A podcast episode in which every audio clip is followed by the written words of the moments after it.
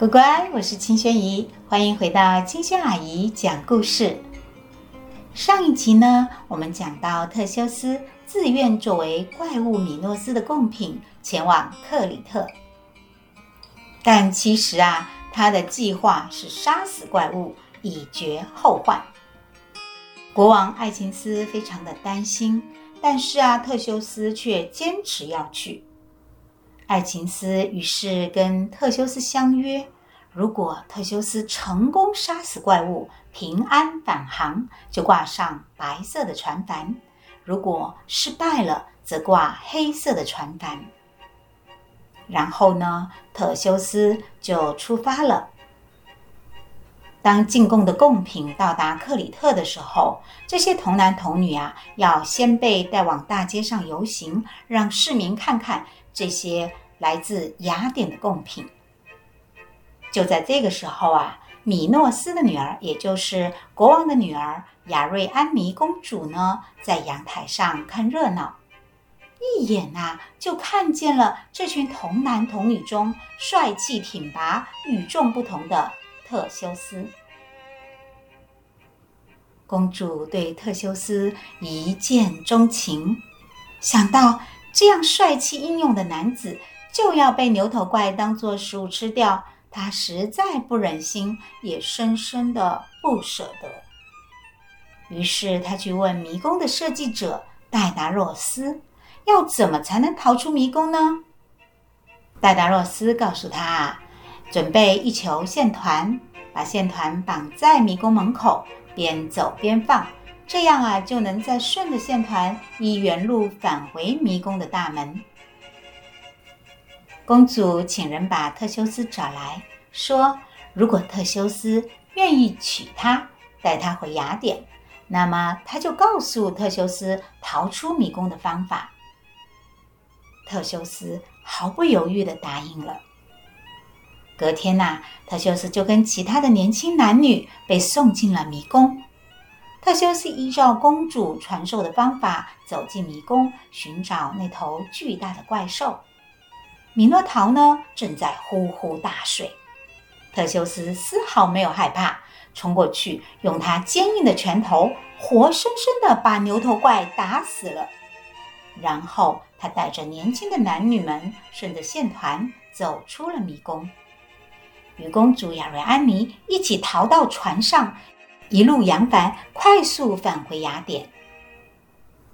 然而啊，在回国的途中，因为雅瑞安妮有点晕船，于是他们在一座小岛上临时休息了一下。这时候，酒神戴奥尼索斯经过小岛，看见雅瑞安妮公主，立刻被美丽的公主吸引，要娶公主为妻。于是特修斯就失去了公主，他伤心地离开了小岛，心情很不好。这让他忘记了将黑色的船帆换成白色的船帆。而在家里等待特修斯回家的雅典国王爱琴斯呢，每天呐都来到海边的悬崖，盼望能看到儿子回来。终于有一天呐、他看见了特修斯的船，高兴极了。可是他再定睛一看呢，发现船帆是黑色的。天哪，我的儿子，难道你失败了吗？你死了吗？悲痛欲绝的爱情斯无法接受这个事实，他竟然从悬崖上一跃而下，跳海自尽。那片海从此就被人称为爱琴海。特修斯毫不知情，回到家才知道父亲因为他的疏忽而跳海自尽了。然而就这样啊，悲痛的特修斯不得不继承了雅典的王位。然而特修斯是一个充满智慧、有着高贵品格的人。他做国王啊，就要做一位让国民幸福的国王。他对雅典人民说：“他要雅典成为最快乐、开心的国度，也是最自由的一个国度。”因此他放下自己的王权，不走专制独裁的君主统治，而是建立议事厅，让人民可以集会，可以投票。就像我们今天的台湾，人民可以借由集会与投票表达自己的政治立场。因此呢，雅典成为当时世界上唯一一个人民自治的国家，也是世界历史上第一个自由民主的国家。我们上一集说到七雄与底比斯战争后，底比斯不归还战败者的尸体，他们去雅典求助特修斯。原因啊，正是特修斯是一个光明磊落的国王，大家深知他会主持正义。特修斯的善行还有很多，比如啊，我们之前在伊底帕斯王的故事里面提到，他收留了伊底帕斯，并且帮助伊底帕斯死后安葬的事情。但是尽管如此啊，特修斯天生热爱冒险。因此，虽然已经是国王了，但他还是不断地寻找新的冒险。一次，特修斯帮助海克利斯前往亚马逊国夺取金腰带。亚马逊国啊，全是女生，为了生存，这些女生全部都是骁勇善战的战士。特修斯与美丽的女战士希波利塔一见钟情。于是啊，特修斯就把她带回了雅典，结了婚。但是好战的亚马逊人不能接受希波利塔嫁给特修斯，他们认为是特修斯抢走了亚马逊女战士，于是派兵前来营救。亚马逊女战士非常的善战，因此刚开始的时候啊，他们几乎占领了雅典。但是特修斯率领雅典人奋力反击。希波利塔作为特修斯的王后，也与雅典人一起并肩作战，对抗他曾经非常熟悉的亲人朋友。但是在战争结束前，希波利塔被一支箭射中而死去了。特修斯非常的伤心，化悲愤为力量，于是奋力把亚马逊人赶走了。希波利塔留下了一个儿子。叫做希波吕托斯。希波吕托斯被特修斯托付给南方小城的外公跟妈妈照顾，自己则继续冒险。后来，克里特岛国的公主菲德拉爱上了特修斯。菲德拉呢，是亚瑞安妮的妹妹，亚瑞安妮就是之前帮助特修斯杀死牛头怪米诺陶的那位公主。她后来成为酒神的妻子，菲德拉跟姐姐一样美丽，这让特修斯想起了亚瑞安妮，因此他非常开心地跟菲德拉结婚了，而且很快呀、就有了两个儿子。这个时候啊，当年特修斯跟西波丽塔生的儿子西波吕托斯也长大了，从外公那边回到父亲这里。没想到，菲德拉看到年轻英俊的希波吕托斯，竟然不可救药地爱上了这个继子。因为爱上不该爱的人，菲德拉每日都活在痛苦之中，这让一直照顾他的老奶妈看在眼里，非常的担心。老奶妈的愿望啊。就是希望自己疼爱的小公主菲德拉幸福快乐。于是呢，他就去找希波吕托斯，告诉他菲德拉是如何的爱他。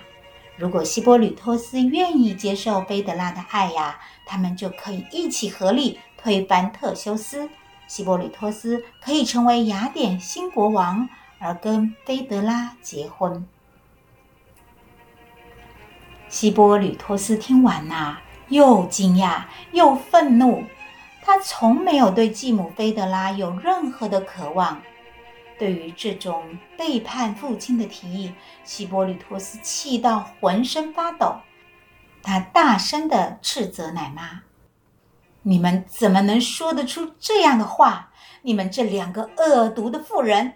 如果我父亲不在家，我绝对不踏进这座王宫。”菲德拉听说希波吕托斯的态度强硬，感到无比的羞愧，恨不得地上有个缝钻进去。于是他真的决定要离开这个世界。他选择了自杀，但是却留下了一封信给特修斯。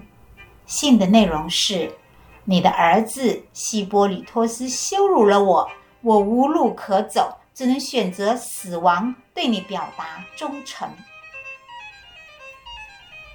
特修斯回到家呀，发现菲德拉已经死去。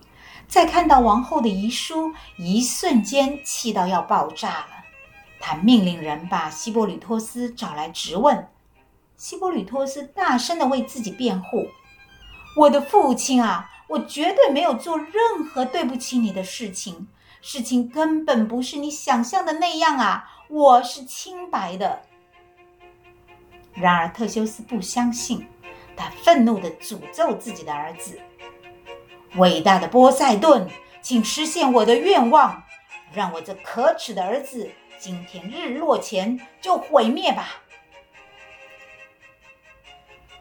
希波吕托斯看到父亲无论如何都不相信他，绝望地流着眼泪离开了王宫。他骑着马飞奔在海边的悬崖边，但是速度太快，他掉进了巨浪翻卷的大海里。在王宫里呀，王后的老奶妈感受到了良心的谴责。她求见了特修斯，哭着告诉他事情的真相：希波吕托斯是无辜的。特修斯听了，后悔不迭，连忙命人去找希波吕托斯。然而，希波吕托斯已经奄奄一息，他掉进了大海，被人救起来。身受重伤，被人抬进了王宫。特修斯抱着儿子，伤心欲绝。希波吕托斯挣扎着，用最后的力气对父亲说：“父亲，不是你的错，我原谅你。”然后呢，就微笑地死去了。特修斯大哭着说：“儿子。”让我代替你去死吧。可是事情已经无可挽回。这个时候啊，他的一个好朋友叫做皮里托奥斯，也是一个国王。王后最近也生病过世，两个伤心的人呢，就约在一起疗伤。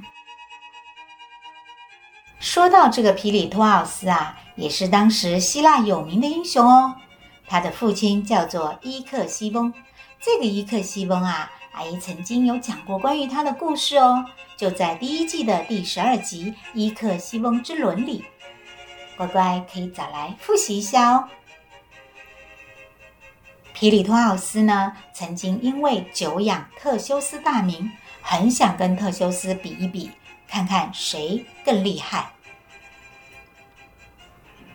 所以当时呢，他就故意偷走特修斯的几头牛来激怒对方。果然呐，特修斯就很生气地追过来。看到特修斯追来呀，皮里托奥斯他很高兴，因为他就是想要跟特修斯打一架，看看谁厉害。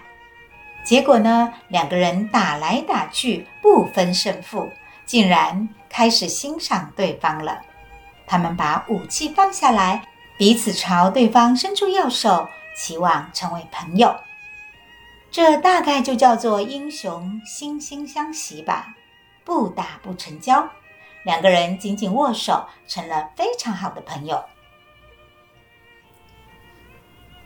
后来，皮里托奥斯结婚呐，他请特修斯来喝喜酒，新娘很漂亮，大家都开心的喝着酒，庆祝着婚礼。结果啊。有一个人马族的客人，他有点喝醉了，看到新娘那么美丽，竟然想要把新娘抢走带回家。于是他抓着新娘往外拉，新娘吓得大声呼救。来赴宴的宾客看到这个情形啊，全都傻眼愣住了。只有特修斯立刻对着那个无礼的客人喊道：“喂，你中了什么邪？竟敢在皮里托奥斯的婚礼上抢他的新娘！冲上去夺回新娘，并且跟那个无礼的家伙打了起来。所有的人马族客人呢，看到这个情形啊，竟然一起动起手来，跟特修斯他们开始了一场大乱斗。好好的婚礼成了格斗场，但最终呢，特修斯跟皮里托奥斯把这些粗鲁的客人赶了出去。从此呢，两位英雄的友谊更坚固了。所以呀，当皮里托奥斯的王后生病过世，他找到也在伤心中的特修斯，两个人呢就聚在一起，互相安慰，互相疗伤。他们聊到是否要再找一个王后。